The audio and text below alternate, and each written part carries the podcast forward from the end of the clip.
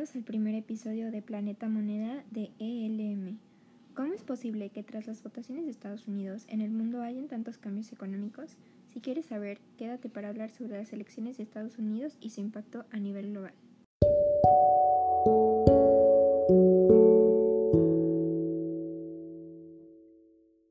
Apenas el miércoles de la semana pasada, de acuerdo con Forbes, Trump pidió que se detuviera el conteo de votos, afirmando que él era el verdadero ganador de las elecciones y que se había producido un fraude. Sin embargo, se sabe que Biden fue el ganador con 290 votos.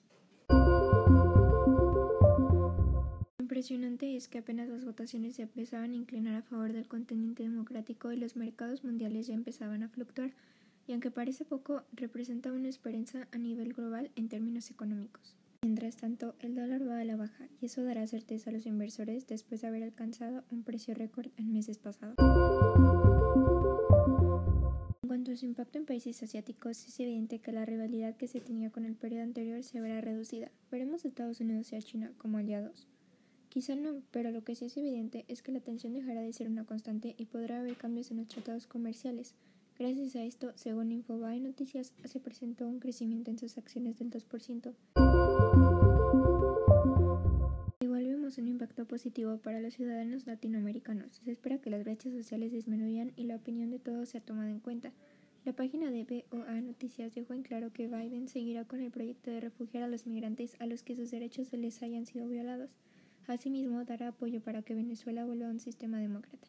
Finalmente, ayudará económicamente con 250 millones de dólares a Cuba, Nicaragua y Venezuela para salir de la crisis post-pandemia. Respecto a la migración, buscará dar papeles a 11 millones de latinos. Europa está escéptica, aunque ya se tuvieron reacciones favorables y Reino Unido comenzó con la compra de bonos sabiendo que serán rentables, el ministro francés dejó en claro que el continente europeo y el americano no eran dependientes.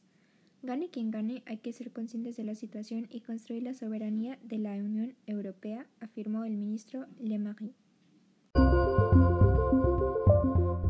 En cuanto a México, se prevé que el TEMEC presente ajustes a favor de ambos países y se pondrá mayor atención a las barreras no arancelarias.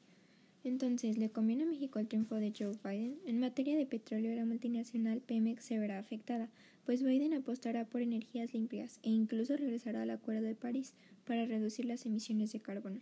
Entonces, ¿qué se puede concluir? Se pueden ver implicaciones mayormente positivas en cuanto a lo económico y social. Sin embargo, es verdad que si en el Senado no predomina el Partido Demócrata, habrá un estancamiento político y los inversores se verán dudosos. Pero Joe Biden, al tener planes en pro del ambiente, la migración y estrategias económicas y comerciales, hay un relajamiento por parte de los países y sienten un mayor compromiso de la hegemonía mundial, que es Estados Unidos.